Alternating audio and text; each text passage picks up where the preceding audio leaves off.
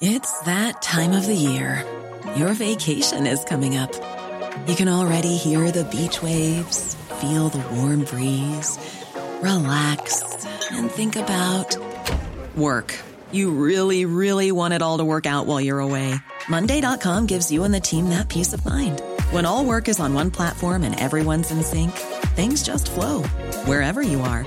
Tap the banner to go to Monday.com.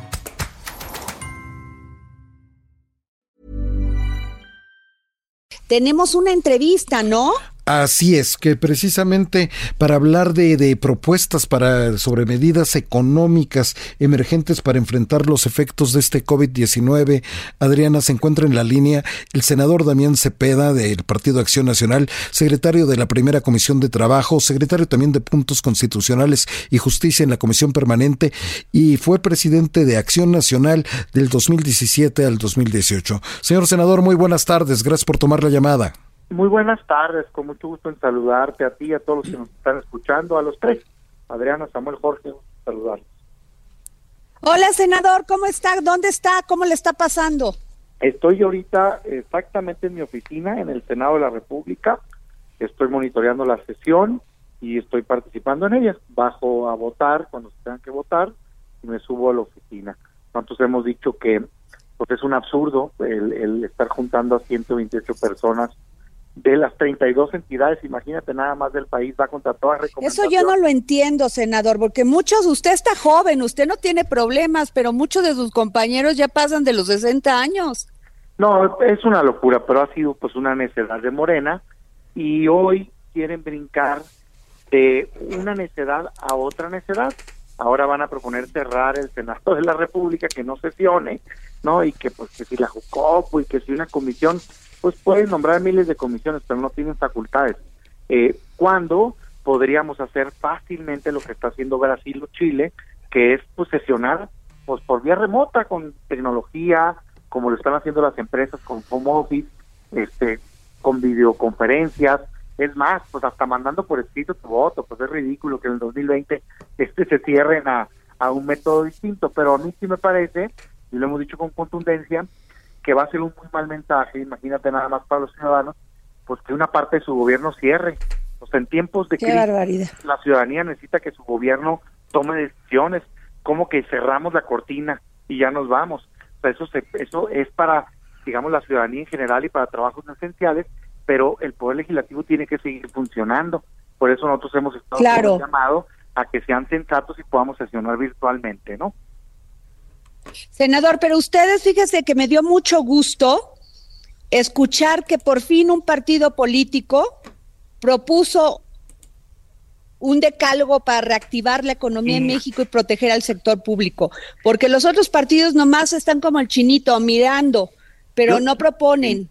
Y yo que nosotros queremos escuchar qué proponen ustedes. Puede gustarnos o no gustarnos, puede ser útil o no útil, pero lo que es muy importante es que ustedes están cumpliendo su valor, su trabajo de, de, de darnos estas propuestas.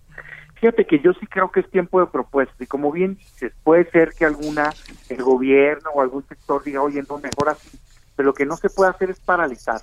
E, el tema del coronavirus COVID es muy grave, mucho más grave de lo que hasta hoy parece.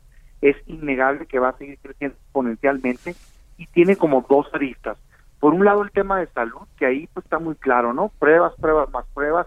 Ahí nuestro llamado es a que el gobierno le haga prueba a todo el que la solicite y que se autorice que los laboratorios privados las puedan hacer, hombre, con cumpliendo requisitos, pero en tanto uno pueda saber que tiene o no la enfermedad, que es nuestro derecho, no tiene por qué tener el monopolio de esa información el gobierno, pues puedes atenderte. Dos, el lado económico, porque pues está muy bien decirle a la gente quédate en casa, yo eso lo comparto y de hecho creo que es lo que debe de pasar, pero cuando tú pides algo así tiene que venir acompañado de medidas de apoyo, porque no todo el mundo se puede quedar en casa, no todo el mundo tiene dinero para llevarle comida a su familia un mes que dure esta jornada de sana distancia y entonces tiene que salir. Lo que el gobierno debería de hacer es sustituir, usar el dinero de los impuestos, usar el recurso que tiene para dar un apoyo directo. Nosotros estamos proponiendo muchos, un decálogo, pero yo te quiero resaltar dos. Por un lado, un a ver, por favor. directo, directo, directo, así. Aquí están 3.207 pesos, que es la canasta básica, digamos, de la línea de bienestar para todo trabajador que pierda su empleo por esta crisis o toda empresa que tenga que cerrar en suspensión temporal o trabajador informal. Alcance el dinero. Sí, sí cuesta mucho dinero, pero sí nos alcanza. Y dos, el apoyo a la empresa. ¿Por qué? A ver, porque luego Andrés Manuel, el presidente, dice, no, es que a los empresarios no. A ver, no se trata, sino es apoyar por apoyar al empresario.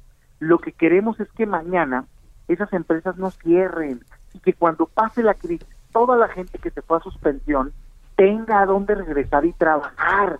Entonces, para eso necesitas apoyar a las empresas para que superen este momento, no cobrarles ahorita impuestos, este, paralizar cobro de intereses, rentas, el tema del ISR, en fin, diferentes medidas que hemos venido presentando que no las inventamos nosotros, que son las que están llevando a cabo en Europa, en Estados Unidos ya se están debatiendo muchas de ellas y en otros lugares. Tiene que entrar el gobierno. Para eso paga uno impuestos. Mira, la verdad de las cosas es que ahora sí, como dicen en el béisbol, ni pichan, ni cachan, ni dejan batear, pues. O sea, ni una ni otra. Por ejemplo, la Ley Federal del Trabajo dice que cuando una empresa se va a suspensión colectiva, puede pagar un salario mínimo, manda a su casa a todo el mundo y paga el salario mínimo.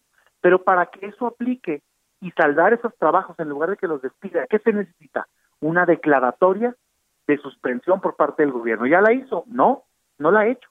Entonces, digamos que la apuesta es, no, pues que cada quien aguante como pueda. Qué bueno si un gran te puede aguantar, pero hay muchas empresas que viven al día.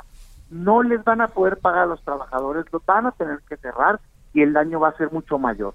Por eso nosotros decimos que entre el gobierno con un apoyo directo y que se haga un paquete fiscal de alivio para que esas empresas puedan sobrevivir y que México vea la luz al final del túnel mañana.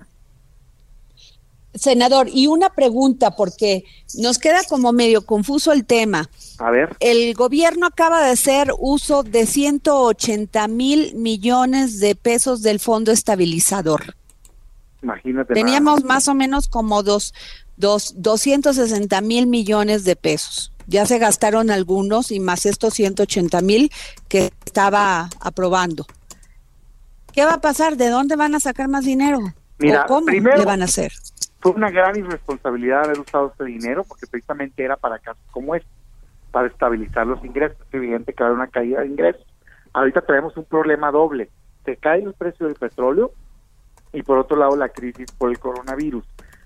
Más o menos para poner en proporción de lo que estoy diciendo. Un programa de apoyo a todos los trabajadores, hay 21 millones de trabajadores formales en México y más de 30 informales.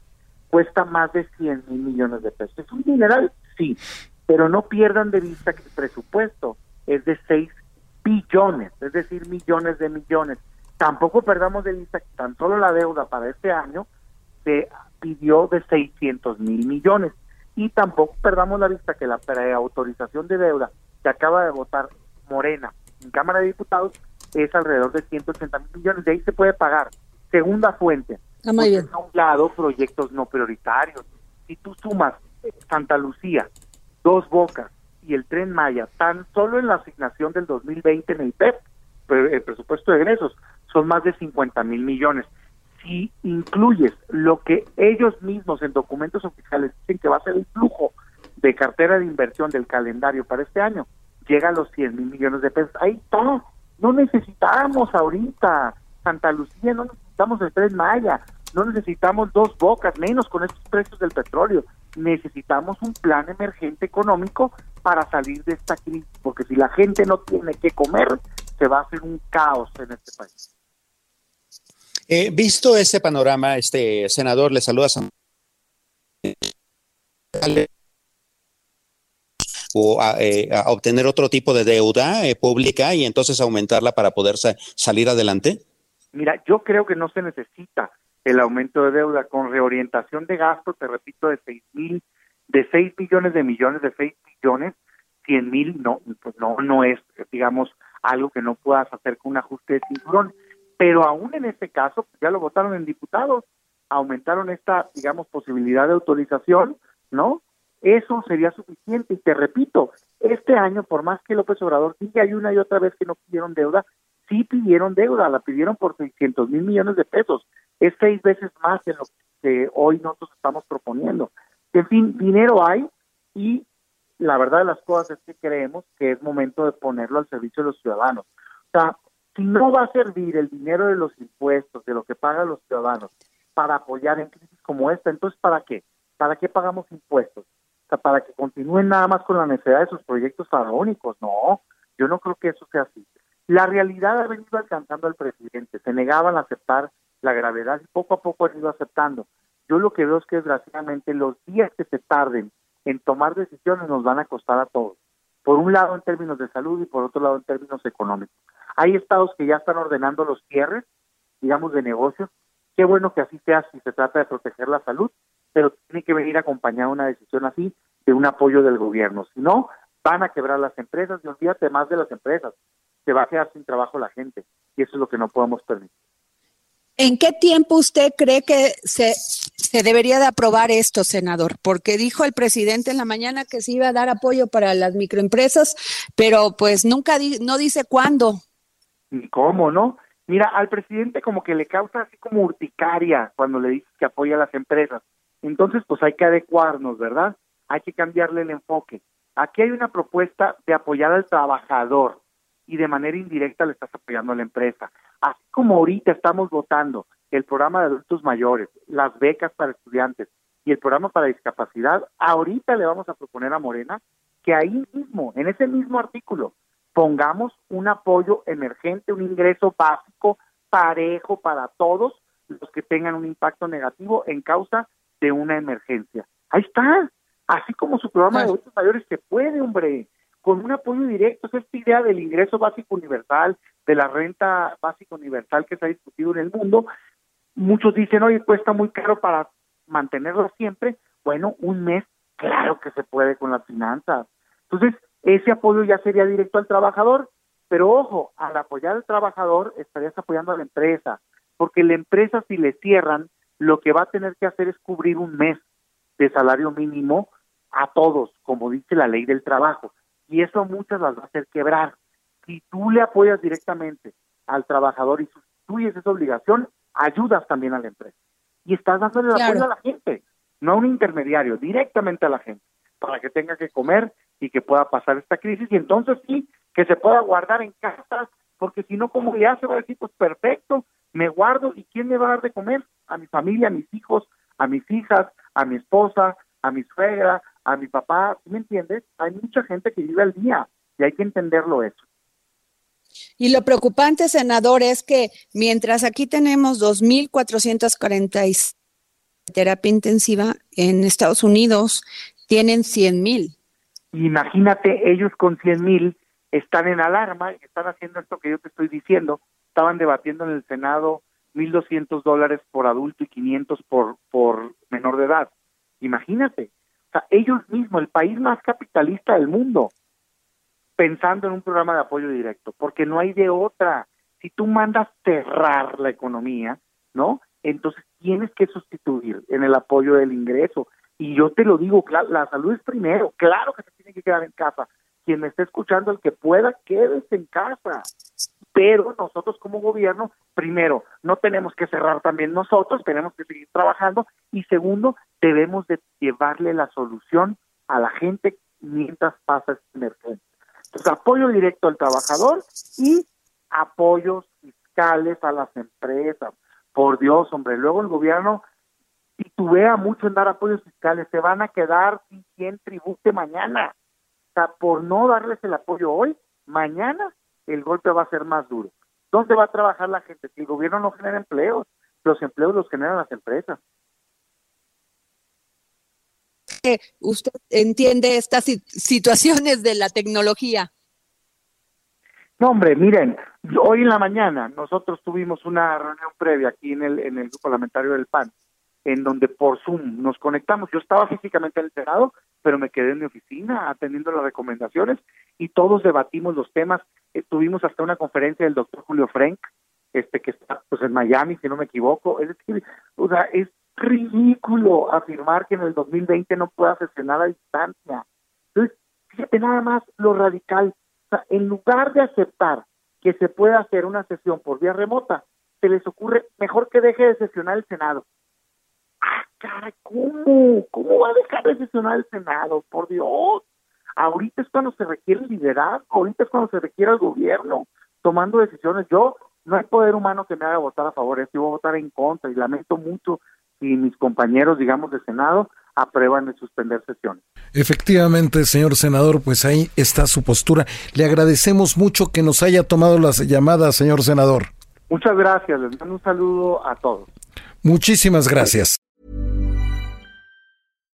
Hi, I'm Daniel, founder of Pretty Litter. Cats and cat owners deserve better than any old-fashioned litter. That's why I teamed up with scientists and veterinarians to create Pretty Litter. Its innovative crystal formula has superior odor control and weighs up to 80% less than clay litter.